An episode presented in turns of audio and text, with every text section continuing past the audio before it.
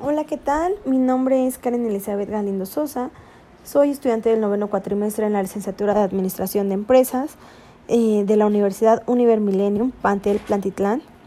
Y el día de hoy les hablaré acerca de lo que es la competencia desleal. Desde mi punto de vista, esta hace referencia a todo acto que se ha utilizado con el objeto de dañar a empresas comerciales del mismo giro. Esta competencia se puede presentar en diferentes formas y aunque existen eh, ocasiones en donde parezca que es una competencia desleal, no lo es.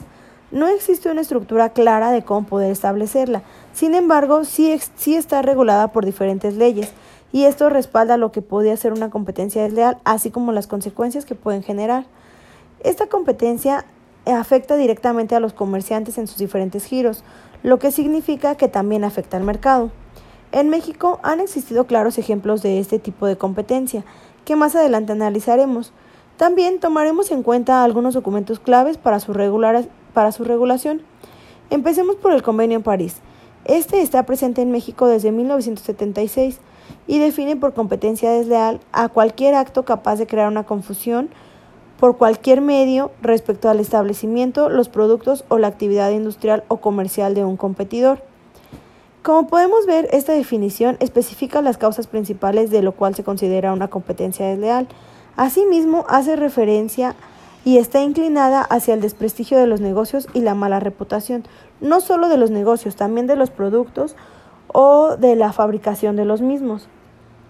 Esto quiere decir, y se presenta muy claro, eh, cuando una empresa es nueva y se va incorporando al mercado.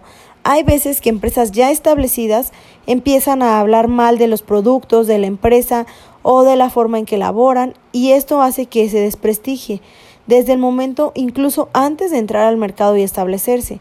Por eso es que nosotros como consumidores dudamos de su procedencia y dudamos de que sea buena eh, consumir o no consumir los productos, comprar o no comprar en ese lugar. Esto se ve, eh, como les mencioné, más claro cuando la el mercado, una empresa ya está establecida en el mercado y quiere incursionar otra. También, mm, ah, sin mencionar que esta, eh, este convenio era el más importante, eh, era la definición más importante hasta el 2005 que se incorporó la definición del Código de Comercio, donde se estipulaba que, bueno, donde se estipula que toda la conducta que tenga como objeto desviar la clientela, las prestaciones mercantiles o los establecimientos eh, es una competencia desleal así como, bueno, siempre y cuando eh, sea la contraria a las demás conductas mercantiles. Y las conductas mercantiles hacen referencia a los usos deshonestos industriales y comerciales.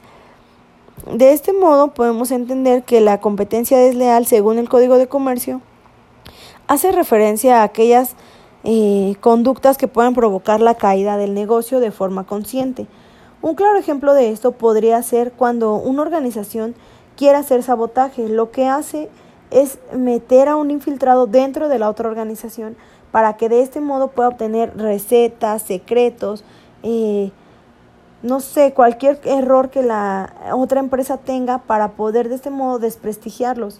Y una vez consiguiendo su objetivo, entonces eso también se considera una conducta desleal. Así como también eh, podemos observarlo, esto más va hacia los supermercados, en prestaciones de servicios. Muchas veces eh, cuando es una empresa nueva de prestaciones de servicios, le roba absolutamente las ideas a otra empresa.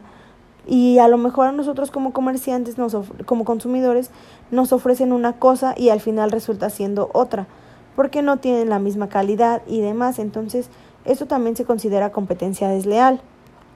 También es importante mencionar que existen dos tipos de de clasificación. Una es en materia mercantil y es cuando ésta no influye directamente a la propiedad industrial, es decir, solo afecta al negocio o prestadores de servicio, más no a lo que están ofreciendo ni a lo que está registrado a nombre de algo más. Eh, también existe la, eh, la competencia deslegal a, a nivel de propiedad industrial. En este caso puede proceder en demanda de daños y prejuicios, esto quiere decir que se meten directamente con lo que está registrado a nombre de otra persona.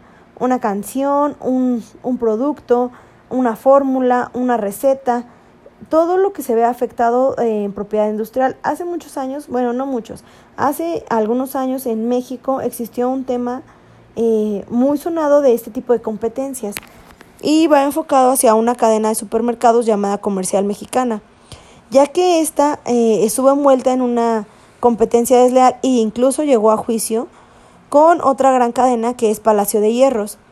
Esta les voy a platicar acerca de, de, de este caso y resulta que Comercial Mexicana contrata a un chef de Palacio de Hierro, el cual tenía las recetas de varios productos, pero principalmente de unas galletas que solo se vendían en Palacio de Hierro. Entonces, eh, el chef eh, ofrece a Comercial Mexicana prestar sus servicios a cambio de, de que les dé algunas de las, algún porcentaje de las ganancias de estas galletas. Y a Comercial Mexicana se le hace muy fácil, piensa que nunca se van a dar cuenta y lo contrata. Entonces se empiezan a comercializar y a distribuir estas galletas. La gente empieza a notar que es el mismo sabor y la misma porción y la misma cantidad que las que ofrece Palacio de Hierro por un precio mucho mejor, o sea, más bajo en comparación de mercados.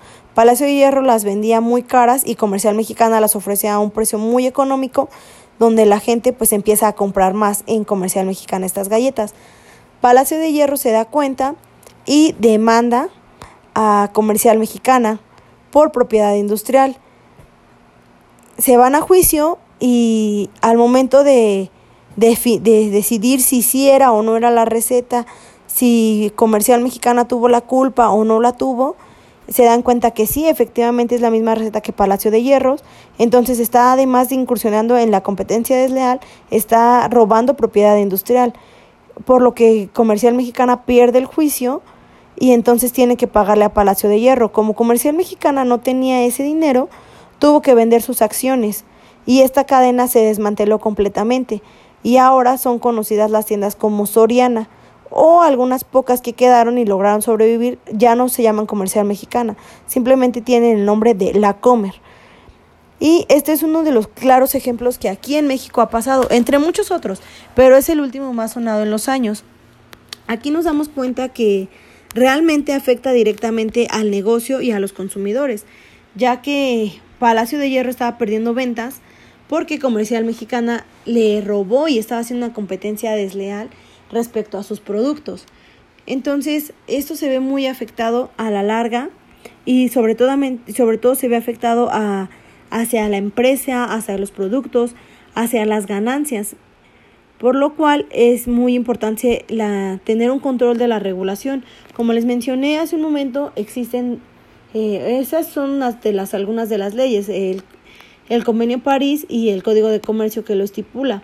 Aunque también existe la de la Ley de Propiedad Industrial, existe eh, en la Constitución mexicana también existe que el artículo donde habla acerca de que cualquier mexicano puede hacer este puede ser comerciante siempre y cuando sea eh, legal y lícito y de este modo pues no, obviamente no entra la competencia eh, desleal, por lo cual también se vería afectado jurídicamente.